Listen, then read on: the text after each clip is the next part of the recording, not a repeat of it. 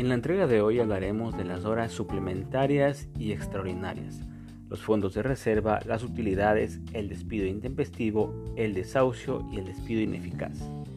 Las horas suplementarias son aquellas que el trabajador labora excediendo su jornada normal de 8 horas diarias. La ley ha determinado que no pueden exceder de 4 horas en un día y de 12 en la semana. Se pagan de la siguiente manera. Si el trabajador labora hasta las 24 horas, el valor hora tendrá un 50% de recargo. Es decir, si normalmente ganas un dólar la hora, en suplementarias hasta las 24 horas ganarías 1,50 dólares la hora. No obstante, si como trabajador laboras entre las 24 horas y las 6 de la mañana, el recargo por hora será del 100%. En otras palabras, ganarías el doble de lo que normalmente ganas por hora. Por otro lado, las horas extraordinarias se pagan con un 100% de recargo, o sea, el doble de lo que normalmente ganas en una hora de trabajo, y básicamente son horas de labor en los días sábado, domingos o días de descanso obligatorios. El fondo de reserva consiste en un abono equivalente a un mes de sueldo por cada año completo posterior al primer año de sus servicios. Deberá ser pagado de forma mensual y el trabajador puede decidir si quiere recibirlo directamente o que sea depositado en el IES. Es importante tener claro que si el trabajador deja sus funciones antes de cumplir el año, no tendrá derecho a este fondo.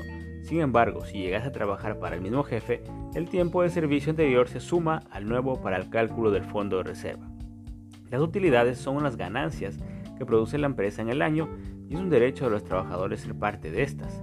El 15% de las utilidades de la empresa se divide en partes iguales para los trabajadores, con la aclaración de que el 10% es para todos los trabajadores y el 5% restante de acuerdo a sus cargas familiares, es decir, tener un cónyuge, viviente, hijos menores de 18 años o hijos con discapacidad de cualquier edad. Ahora bien, es momento de tratar el despido intempestivo, el despido ineficaz y el desahucio.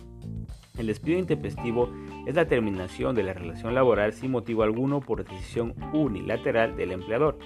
En la ley ecuatoriana se determina que, ante este escenario, el trabajador tiene derecho a una indemnización, es decir, una reparación económica por los defectos que produce su desvinculación laboral, hasta tres años de servicio con un valor de tres remuneraciones.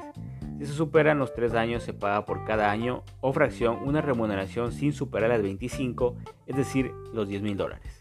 El despido ineficaz es el despido intempestivo que se produce cuando la persona separada del trabajo está embarazada o se encuentra en estado de maternidad. También se produce por la separación laboral de los dirigentes sindicales.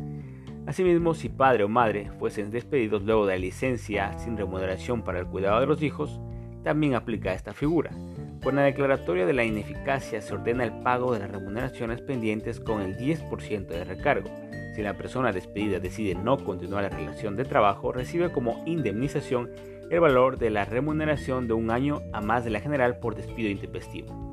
Finalmente, el desahucio es el aviso que hace el trabajador al empleador de concluir su relación laboral voluntariamente con 15 días de anticipación al cese definitivo.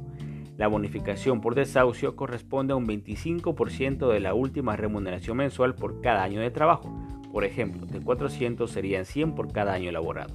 Hay que tener claro que el trabajador tiene derecho a todos los beneficios que por ley le corresponden. Eso es todo en esta entrega amigos. Hasta una próxima oportunidad.